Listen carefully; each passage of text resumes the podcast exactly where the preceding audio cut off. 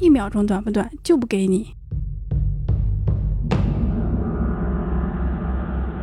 我觉得章子怡演的甚至不如吴京哎。矮子里面拔将军了。这个导演他在拍这个镜头的时候，他是带着一种兴奋感在拍的。你没必要拍成这样，我觉得这是一种自恋的体现。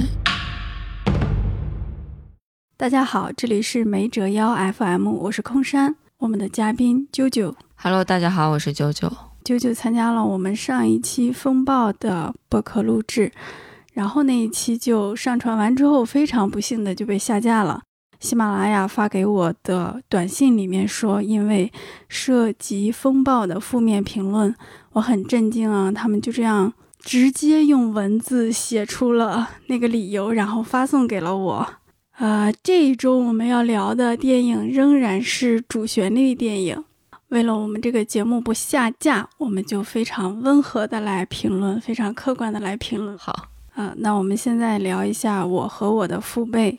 现在是上映第三天的晚上，票房是四点二五亿，大概是长津湖的二分之一吧。嗯，它的预测票房也没有长津湖的高，但是比它首映当天的要高了几亿。它现在预测猫眼预测票房应该是十六亿左右吧？十六亿的话，应该就是三部曲里面最低的了。我和我的祖国是三十一点六九亿。我和我的家乡是二十八点二九亿，然后我和我的祖国是当年国庆档的票房第一。你最喜欢哪一段？你排个序吧。我最喜欢的是章子怡的《诗》，第二是徐峥的《鸭先知》，第三是吴京的《乘风》，第四是沈腾的《少年行》。我第一个是《诗》，第二名是《鸭先知》啊，第三、第四并列吧。就是沈腾的《少年行》和吴京的《乘风》战马。对，那我们就从最高评价的来说吧，就聊一下诗，章子怡的。我想问，在这一段里，你有没有特别感动落泪的地方？我觉得他最后的两代人之间的传承让我还挺感动的，包括最后的那一段旁白，章子怡说：“死亡是验证生命的东西，宇宙让死亡变得更加渺小。”那一段。嗯，我觉得那一段是有诗意的，就是当海清和那个男演员叫什么陈道明，对我感觉陈道明一出来就有点爹味儿的感觉了，就他俩一出来，哎，我感觉意境好像被破坏掉了，但是那个场景很短，又迅速收回了，然后我就开始讲那一段诗，我觉得那个诗写的特别好，就是它超越了国家民族，它变成了一个宇宙和人类的东西。就还挺好的，它这个立意是非常非常高的。嗯，我自己特别感动的地方是那个小男孩确认了自己爸爸死了，然后他在外面在雨里面站着，然后进来说：“我爸爸打我，你不打我。”然后他妈妈就打他，他说：“不疼，不疼。”我那里就很感动。然后之后有一段是小男孩捂着妹妹的耳朵。把孔明灯放到了天上，他就说：“妈妈，我不希望你死。”嗯，我觉得他的视角用的也特别好。虽然像后面的《少年行》也用到了孩子，《鸭先知》也用到了孩子，但是在诗里面，这个孩子内心的痛苦和他的细腻是被充分表达的。电影里面只要有小动物啊、孩子呀，你用的特别好，就会特别感人。嗯。我不知道是不是因为她是女导演，或者是她用了很多的女性的班底，嗯，包括我觉得在这四段里面，她的这一段也是最不。爹味儿的吧，我觉得他是最关注人的。他的编剧是李媛，李媛应该之前写过《少年的你》。嗯，对。你觉得章子怡这次演的怎么样呢？演的一般般，我觉得我没有觉得她演的很好呀。我觉得尤其是她抱着黄轩的骨灰盒那一段，不行。他在干嘛？她脸上的肉在规则的运动，特别的出戏。是。哎，他让我想起吴京在《长津湖》里面结尾的那个，也是要哭，但是想忍住。我觉得章子怡演的甚至不如吴京，哎，有没有？反正他那段演的不行。你觉得他和黄轩有夫妻的感觉吗？没有，他们两个就不搭，感觉有点差辈了。章子怡是我们很小的时候就已经出现的一个大演员，对。然后黄轩是在我们长大了之后才出现的一个演员，对，年纪应该也就十岁。章子怡是七九年的，黄轩是八五年的，他们才差六岁，但是感觉差的很大。感觉差出了一代人。是的，我感觉他们已经非常努力的在做出两个人的夫妻感，但是有那么一些瞬间，你还是突然察觉到了母子的关系那你觉得如果换周一围来演呢？啊！突然间就感觉一层油蒙在了眼前。那你觉得两个小演员的表演怎么样？会是在念台词或者很出戏吗？没有，我觉得演的好好啊，啊，是吗尤？其是哥哥，啊，是吗？你觉得演的不好是吗？我觉得就是没有到很好。啊、三个短片里面的小演员就没有特别差的，没有特别差的吗？我觉得《少年行》那那个是有点，但是那个我感觉他那个小演员找的还挺好的，那个形象什么之类的。哦，那你第二名是什么？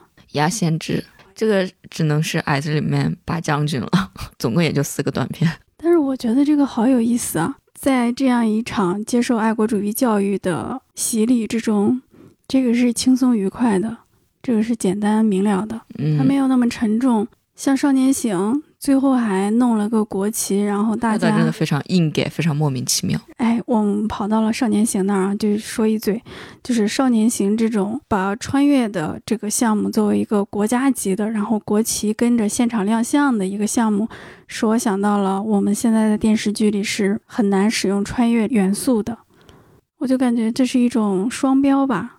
如果你是主旋律的话，你可以展露非常血腥的场面，你可以说脏话，甚至现在你都能穿越了。嗯，但如果不是主旋律的话，你的待遇可能就会很低。但是待遇这么高，拍的也不咋样啊。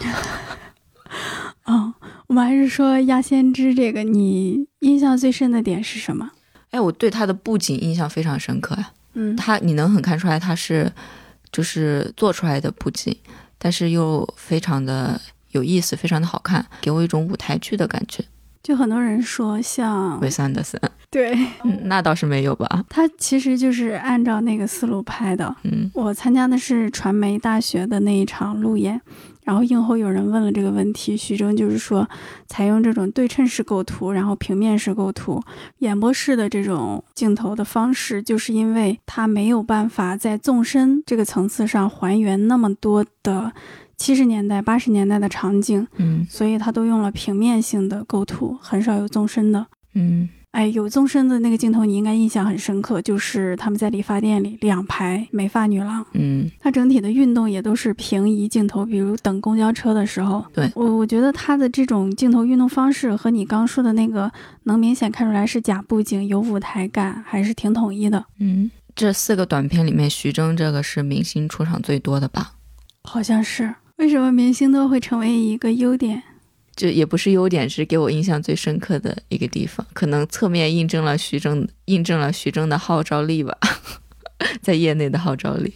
我感觉他很善于利用大家的一些形象，比如说跟他一起拍广告的那个，倪虹洁，她原来就是一个广告女郎。我知道，我对他的一个内衣广告印象非常深刻。对，那个时候就是在我们年纪很小的时候，我们的电视上竟然可以允许播放长时间循环播放那个那么长的一个内衣广告。嗯，呃，然后公交车上的那对夫妻想要买酒的夫妻，沙溢和胡可。然后也是利用了他们在现实中的一个身份。然后他和周星驰的美人鱼一样，也是在就是利用张雨绮的那种美艳的大众形象。但其实我觉得他这个有点落后了，因为现在张雨绮的大众形象不是变了吗？对，其实我一开始没有发现张雨绮和那个公务员是一对夫妻，嗯后来我才他突然间踹开门说：“我老婆卧病在床。”我想啊，原来你们是夫妻啊！我还以为就是他们在床上那一段是偷情呢，就我有点错乱，可能我看的时候不仔细。然后他还用到了张艺谋，我觉得徐峥完全是有点阴阳怪气儿啊。啊、借了张艺谋现实中的身份，别糊弄我，我可拍过电影。嗯然后后面他们拍电影的时候，那个公务员说了一句：“一秒钟短不短，就不给你。”然后徐峥在那个映后的时候说，张艺谋当时找他去演一个角色，但是因为一秒钟里面张译那个角色吧，范伟的角色吧，哦，应该可能是这个啊，但是我不太确定。然后另外一点就是，他这个是改革开放嘛，所以我觉得这一篇跟前面的几篇有很好的互文关系。就比如老师说，陈景润同志也没有坐在沙发上，不也做出贡献了吗？然后徐峥说，如果陈景润教授坐在沙发上，他一定能做出更好的贡献。就好像前面里面章子怡和她的丈夫，如果有那样好的条件的话，他们不必牺牲，他们还可能会更快的研究出新的成果。这个也让我想到了长津湖那么多非战斗伤亡，就直接冻死、饿死。所以我感觉他这个是很有意思的，而且他对老师的形象、对公务员的形象，哎，其实他们并没有明确说那个人是公务员，对吧？嗯，没有。但是他说那个人，你爸每天就坐在办公室里喝茶、看报纸、聊天儿。我想能这么轻松的，应该也只有公务员了吧？但徐峥他演的那个角色其实也是一个厂长啊，只不过是销售科的而已。就相当于他是市场经济那一批人，嗯嗯。然后老师老师的思想也比较固化嘛，嗯，老师贬低他，认为他这种想要销售酒的行为是乱七八糟的东西。这个让我想到了最近的一个口碑还挺不错，但是比较糊的电视剧，吴磊和侯明昊启航，对，也是讲的压先知的故事，就是最先抓住这个下海商机的人，他们致富的故事，做的还可以，但不知道为什么这么糊。整体播放量过了很久都没有破亿，哎，跑远了。我们再说鸭先知，你觉得宋佳表演怎么样？还行吧。其实他给每个人都安排了比较好的戏剧点，比如宋佳，他可能一直是一个稍显反面、稍显反派，针对这个主角来说，但是最后他还突然间就把帘子挂上了，虽然很突兀啊，对啊，那儿是有点突兀。但也算一个高光时刻吧。嗯，小演员的表演你觉得怎么样？我觉得他念作文的那一段特别有意思，就是一个很标准的中国小学生的朗诵腔。你觉不觉得他和他父亲的关系转变就刻画的不够圆润？相当不够圆润，可能也是因为时长受限吧。但是它整体像是一个寓言故事，或者类似于城市童话的感觉。就是你有感受到他这个孩子从他父辈，就是在整个拍广告的过程中，从他父辈身上学到了什么吗？其实没有太大感受，嗯而且整个的事件也是比较轻的，就是一个小生意人要去办一件事情，嗯他没有那么多艰难险阻，他整个还是一个喜剧状态下完成的。嗯但是我觉得，在这么沉重的题材面前，在这样一个档期里面，有这样一个轻松愉快的东西，还是挺好的。嗯，是，而且它是对市场经济、对自由开放的一个拥抱、一个支持，嗯还是挺好的。就感觉到了七八年、七九年，一切苦难就开始结束了，就苦日子终于到头了，哎，终于看到希望了。嗯你感觉他拍的像不像一个广告片？就好像他真的在给这个深贵羊绒酒拍广告。现实生活中真的有这种酒吗？我们国家确实有这个酒，然后我看到最后他放那些广告的时候，突然间出现一个飞鹤奶粉，就是章子怡代言的那个，我在想，这得谈多少广告商啊？是不是这个片短片是最挣钱的？嗯，我觉得每段的结尾其实就不光是压先知啊，嗯，压先知和诗这两段的结尾，其实都有一点点强行的感觉。就是拔高这个主题做一个父子传承。对，有一方面原因可能是因为它时长的限制，你只能拍到父辈的那一部分。另一方面，我觉得就是就是要硬给出这个传承的主题出来。然后宋佳的老年装出来真的太出戏了。对，非常出戏。你也不明白为什么最后那个儿子就变成了那么厉害的一个建筑师。嗯，他前面铺垫的他父亲都是是一个商人的角色，他就是站在风口上的那只猪嘛。但是这和他儿子成为建筑师有关系吗？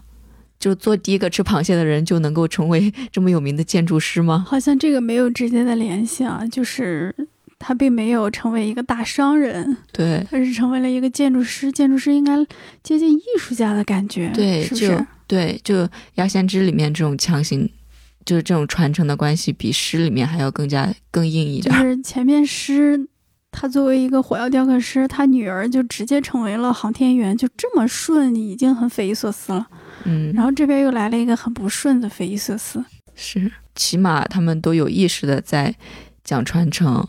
那么陈峰就非常的诡异了。啊，我不知道是不是还有人没看过这部电影，就是《乘风》里面有一个非常意外的设定，儿子非常迅速的就死掉了，也就是吴磊饰演的那个角色，他的名字叫乘风。非常非常出乎意料。吴京不是说这个是根据一个真实的故事改编的吗？就是这个真实故事里面的儿子就是很早的牺牲了。但是我觉得，嗯，如果是艺术创作的话，尤其是你这是在拍我和我的父辈，你没必要拍成这样。我觉得这是一种比较自恋的体现，因为吴京他自己本人也是导演嘛。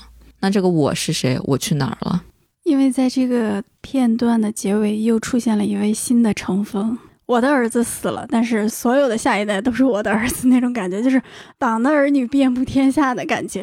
我觉得如果是一部长篇的话，你继续把这个小乘风的故事完善一下，其实这么做也没有那么诡异。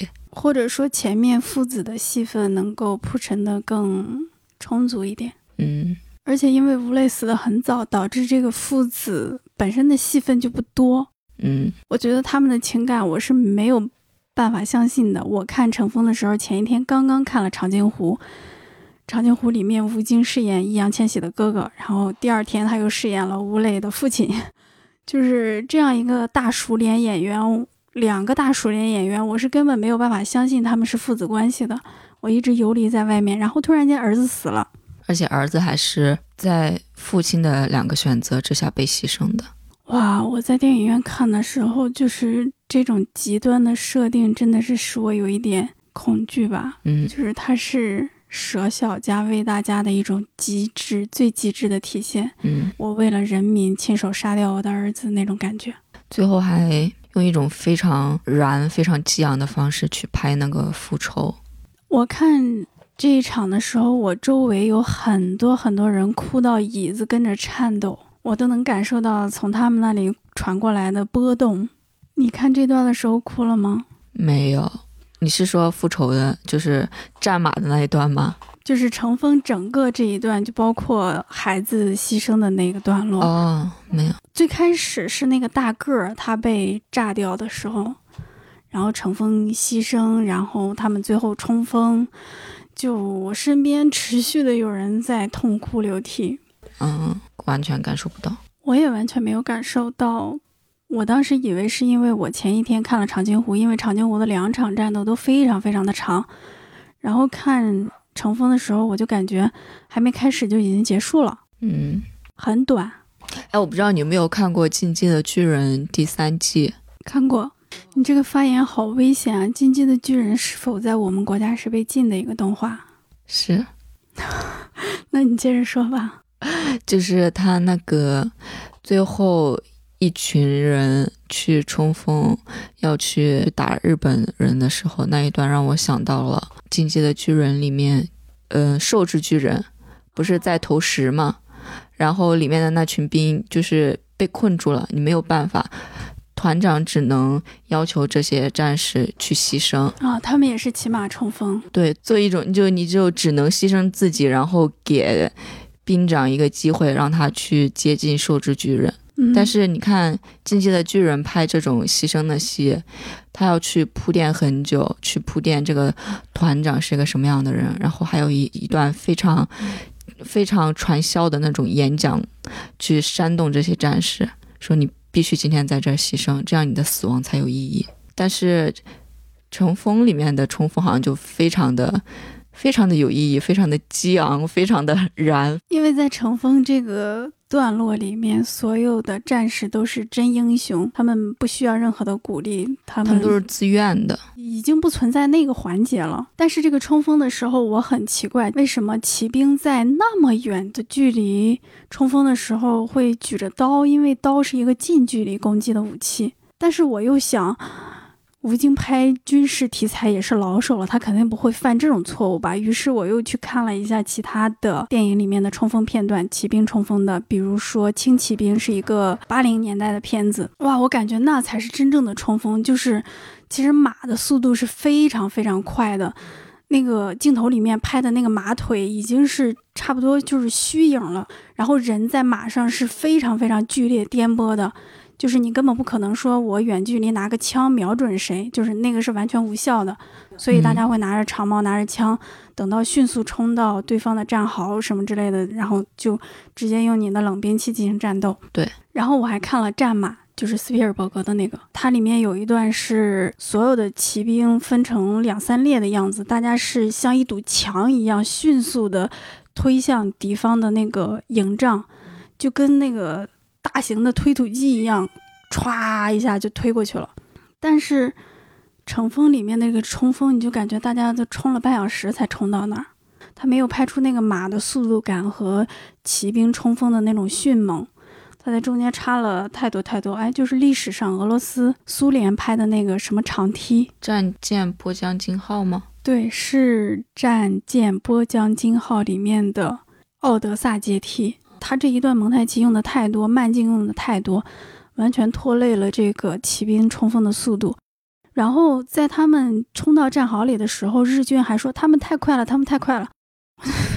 我没有感受到，我感觉他们冲了半小时才到这儿，而且路上死了很多很多人，就是给日军留下了充足的。射杀时间就是是那样一种观感啊。嗯，我觉得他前面是为了想渲染人多的大场面吧，用了那么多马从那儿冲下来。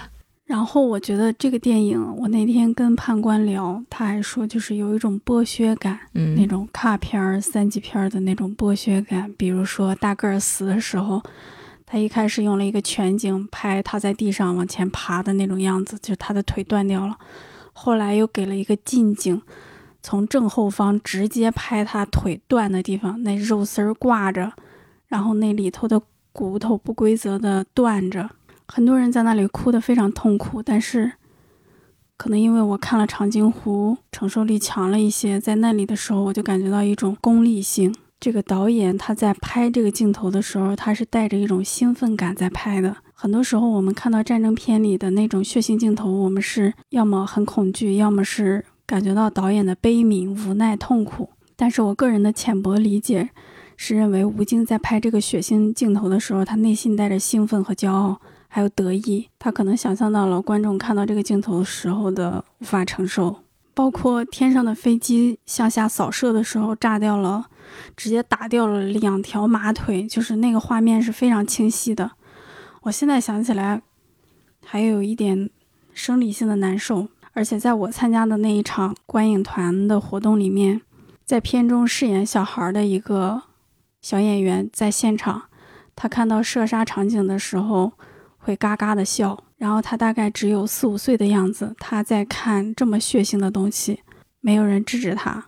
天哪，竟然笑了，好奇怪啊！就因为他根本不懂吗？嗯，我尤其印象深刻的是，当年我去看《芳华》散场的时候，有一个小男孩和他的妈妈讨论电影里面的镜头，他嘎嘎的笑，然后说：“哎，那胳膊就直接给炸断了。”天哪！然后他妈也在旁边跟着笑。我觉得我们的电影分级非常迫在眉睫，尤其是主旋律电影大量使用这种血腥暴力的场面。而且这些电影是我们的头部电影，能在市场上拿到非常高观影人次和票房的电影。乘风这个跟长津湖还挺像的，就是它在气质上吧。对啊，有人说这是小长津湖嘛，但我觉得它比长津湖好的一点是它足够的短。你好刻薄，你好辛辣。还有一个就是我参加的那一场观影团是我。职业生涯以来，也就是大概四五年以来见过的最群情激昂的一个映后。我的天呐，我被那个浓烈的、浓烈的直男氛围给吓到了。那一场你也在是吧？你别点头，我们这是个播客。是，是，我也在。哇，太吓人了！哎，也不是说吓人吧，就是那种出奇的认可。对，那种氛围，那种大家的热烈沸腾，还有吴京自己展现出来的那种激动、骄傲，还有他，我其实从来没有见过他在一个场合里面这样的很多活宝的瞬间，就是逗乐儿。但是我觉得他参加每一场活动都是这种激昂的状态。我记得有一次他去那个《流浪地球》的观影团，他一上场我就被他吓到了。他真的走路带风，非常说话声音又非常大。然后我不是就是给他递一下话筒嘛，他就嗖一下 就从我身边走过，然后把话筒带走。我他一上场我就被他吓到了。嗯，可能这一切都使他成为今天一个中国主旋律的代言人吧。战狼吗？你会对他有审美疲劳吗？疲劳，我我就没看过战狼系列。我是说他现在这样频繁的出现在主旋律的作品里面，比如说《金刚川》《长津湖》，还有《我和我的父辈》，之前的《家乡》《祖国》也都有他，对吧？嗯，也还好吧，因为之前的我都也没咋看过。好吧，我现在已经非常难相信他的角色了，就是我只相信他是吴京，然后他又演了一个不太叫得上名字的角色，但好像都大同小异吧。嗯，哎，他在那个观影团现场的时候，不是说想听听观众的意见吗？好的坏的都照单全收，没有一个人说坏。对，但是如果真的有人说坏了，他会照单全全收吗？他会接受吗？还是会反驳？我不知道哎。但是现场不是有人给他的那个轻机枪打下飞机做了一个真实事件的支撑还是什么？然后他就说：“哎，太好了，以后再碰到有人说我，我就拿您的这个文章，嗯，拿您的这支笔去反驳他们。任何一个电影人肯定都还是希望自己的作品受到的都是好评吧。”嗯，但是他那一场给我一个印象深刻的点是，他让这几位录影的这几位别挡着后面的观众，好吧？稍微的稍微的低一点啊！我要拿个话筒要不你们坐在那儿，不正好有三个座位？哎，你们坐在那儿，别挡着后面，好容易交流一回。你看你们。我觉得这个点还挺好的，因为正好前一天不是长津湖的映后嘛，对，全场起立。对，映后刚开始一排摄影师 站在第一排，就把所有人都挡住了。嗯，然后我觉得《乘风》里面的这个父亲形象，也是我已经非常厌恶、不想再看的父亲形象了。是，就是他说那种中国式父亲，对，我就非常的讨厌这种形象。我不觉得这有什么值得赞扬的，什么把爱都留在心里啊，然后表面上对你严厉，其实内心非常的关心你，这种我非常的不喜欢，也不认同。对，我觉得我们要旗帜鲜明的反对这样的父亲或者这样的母亲。嗯吴磊第一次出场骑马过来，然后他想踹，停下脚，然后最终还是把他踹到了河里。嗯而且我感觉他其实很得意自己的这种设计，比如说吴磊的脖子不是被那个军属给打破了吗？然后吴京就说擦油瓶了吧，然后向他一伸手，其实他手里拿的是一个窝头，但是吴磊已经转身走了。他就是设计的重复出现这种我对你爱，但是我不说，而且我要打击你、否定你的感觉。嗯，而且在吴磊的心中，他觉得父亲不是更看重那匹马吗？那个大掌柜，然后最后吴磊的那一行人都牺牲了嘛，就只有大掌柜，只有那匹马回来了，嗯，马身上还流着儿子的鲜血。对，然后吴京就相当于抽了大掌柜一巴掌。就是我们作为一个活在和平年代的人，当然是非常敬佩那些英雄，那些做出牺牲的人。嗯但是当我们以一个现代人的角度去看那些电影里面拍出来的一些场景的时候，还是会很难接受的。嗯但是我觉得吴京真的是很好的把握了相当一部分观众的心理吧。我爱这个孩子，但是我不表达自己的爱。我在非常痛苦的情况下选择牺牲了他，最后我自己也很难受。我感觉很多观众是接受这些设定的。他让我想到了 有一个老爷车的导演，动木嗯，对，东木，咋了？他这种形象，但当然东木在各个方面，在导演能力水平方面还是要比他 这有啥可比的？高很多。你是说东木一向塑造的那种硬汉的形象是吗？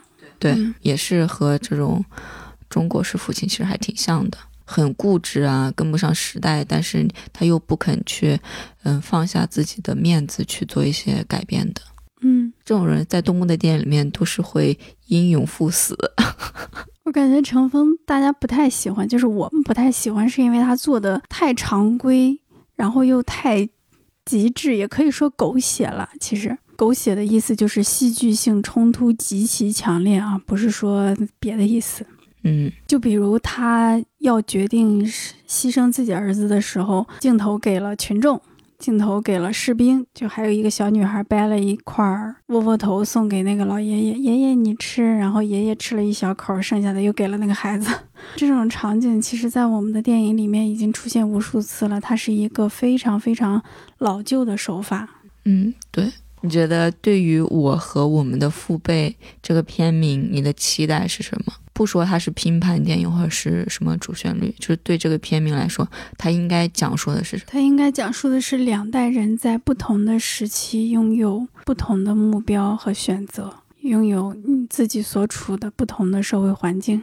嗯就是现在所看到的这个电影，它主要还是讲的继承。嗯其实你说程峰他的继承还体现在了那个军属的身上，就是几年之后，当吴京再来到这个村子，那个军属，也就是张天爱饰演的角色，一转身，他穿的其实是战士的服装，嗯他变成了战士的一份子，他的孩子叫程峰，可能这个就是他想要升华的一种继承吧。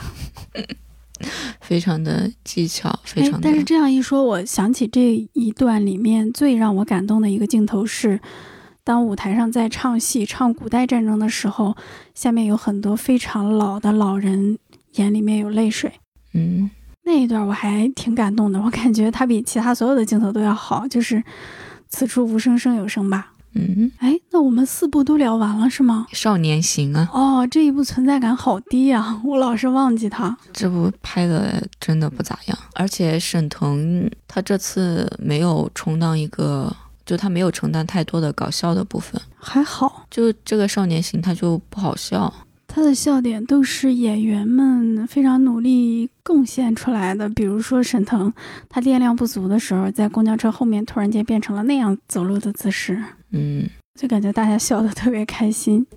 他呈现了一个特别独特的机器人的形象吧，嗯，比如跑到红旗的车店里面去充电。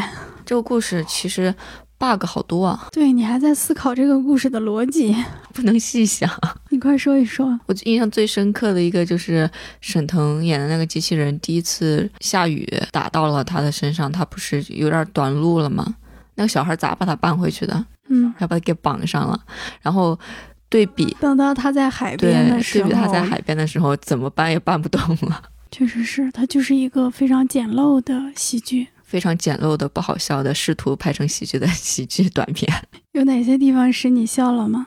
想不起来了辣目洋子模仿他的时候，你笑了吗？哦，那儿还可以，我这样走，你闹心不？嗯，那儿还可以，我感觉全场最爆笑的是玛丽趴在那个健身器材上那样，腿和脚同时在动我第一次知道那个健身器材是那么用的，啊！那个健身器材是那么用吗？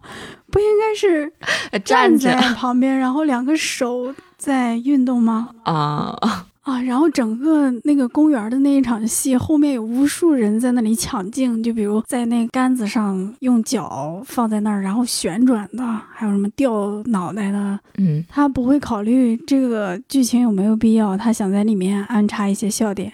嗯，对看新漫画没有任何的期望，但是如果他能够使我全程爆笑，我会觉得他功德圆满。但是也没有，没有，最后收的时候就很奇怪。然后他还铺垫了类似一个双向父子，我感觉好像每个导演在领任务的时候都明确给了他们要求，就是你这个父子要跟别的不一样。然后前面的都拍完了，沈腾这个只好互相当爹。有可能，他这个父子是四对父子里面最奇怪的一个父子关系，感觉有种近乎于伦理梗的那种意思。对，我是你爸爸。在那个诗里面是相当于孩子继承了父母的遗志，乘风里面是其他的孩子继承了上一代的遗志，鸭先知里面也不知道有没有继承，反正就是变成了另外一代人。演员的台词是说我们这一代也在创造属于我们的世世界时代，然后到这里就是互相当爹。嗯，而且他这个四个短片是根据时间顺序排的嘛，但是这个时间顺序的逻辑做的也完全的没有《我和我的祖国》好，嗯，你觉得我和我的三部曲里面哪个最好？只能按一个短片一个短片的来说。那你觉得这些加起来，在你心中排前三的短片是什么？管虎的那个短片，前夜、宁浩的那个短片，北京，北京。那就再算一个章子怡的诗吧。很随便的排了一下。我差不多也是这样吧，但是我觉得我和我的祖国贡献了很多让人一直记到现在的画面和情节。嗯，比如说张一白的那一段，张译和任素汐他们在车上，包括他们最后的那个对望。对对对，这是近几年来张一白在所有电影里面拍的最好的一场戏了。对，就很神奇，他突然间在那样一个大导云集的作品里面贡献了一段相当出彩的段落。嗯然后还有黄渤最后跳起来定格，嗯，还有北京北京葛优在那里摇着轮椅转悠转悠，然后听到人家说，他就说啊，地震震死的，就是非常非常生活化的，而且就对直接就戳到你心里面了，就戳的你很难受。对，就感觉是这么多短片里面难得的，就是落脚在人身上的。但是宁浩他第二部当的是总导演嘛，弄出来的东西就很差。他继续导了葛优的短片，但那个短片讲的是啥我已经忘了。我和我的家乡，我觉得没有任何的记忆点，是它就是一个快消品的东西吧。太难看了，我和我的家乡。啊，大家都说这个是三部曲，那感觉这个系列就已经完结了。不知道每年国庆会推出什么新产品，我和我的母亲，还是我和我的吗？不是说这个系列已经完结了吗？我不知道这个主旋律大片的风会刮到什么时候，就是任务性比较重的这种主旋律大片的风会刮到什么时候？嗯，因为它占据了大量的一线导演、一线演员、一线制作团队的时间。是，然后拍出来的东西也也就那样吧。我希望我们能够像《鸭先知》里面那样，给大家充足的空间、时间，你自行的去创作、去发展。嗯，我还想再说一下沈腾，我对他这个导演能力，包括总体把控的能力，还是挺失望的。你对他之前为什么会有期望？因为我看他的综艺，我看他的《王牌对王牌》，我觉得他也挺好笑的，嗯，而且他表演不差呀，但可能当导演还是差一点点吧。主要是你当导演，你对剧本没有一个整体的把控，我觉得是很大的一个大的一个问题。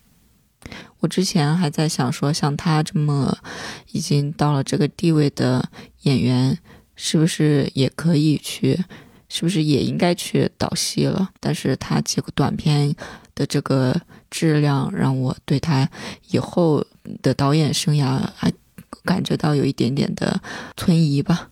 他仍然是在拍一个段子电影，比如说家长节展示其他家长的那些段落，搞笑的段落。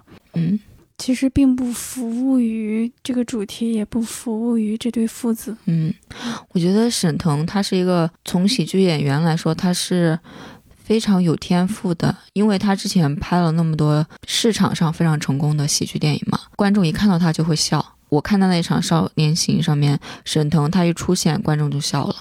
我觉得他可以就利用这一点，做出一个真正好的喜剧电影出来。对，而不是去继续拍开心麻花的什么段子电影啊。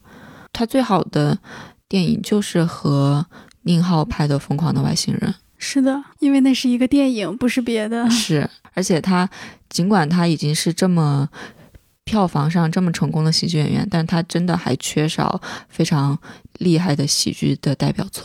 我觉得你这样说可能会有很多人反驳，因为《羞羞的铁拳》啊，《西红柿首富》啊，他们票房很成功，但是他们的影响力也很强，传播力也很强，记忆点也很强，对吧？对，就是他在市场啊各个方面表现都很好，但是你要说作为真正的电影，或者说作为真正的作品，作为真正的艺术，我觉得还是不够。嗯，可能是因为我对沈腾比较有期望吧。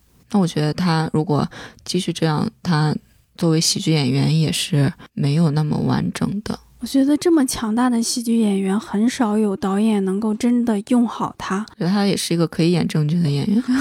他已经失去了那个资格，或者说失去了那个基础了。因为就像你说的，大家一看到他就会笑。赵本山甚至都能演正剧，让人落泪啊。沈腾可以吗？还有机会吗？他再这样下去就没有机会了。他可以从现在开始，而且主要是他在就综艺上面有点消耗自己了。他和很多的喜剧演员一样，他私下其实是不爱说话的。包括他从《夏洛特烦恼》火了之后，你去看他的所有的采访，都是马丽在说话。但是你你看他接演《王牌》之后，他已经变成了一个主要的 MC，他就必须要承担主持人的功能，必须要去。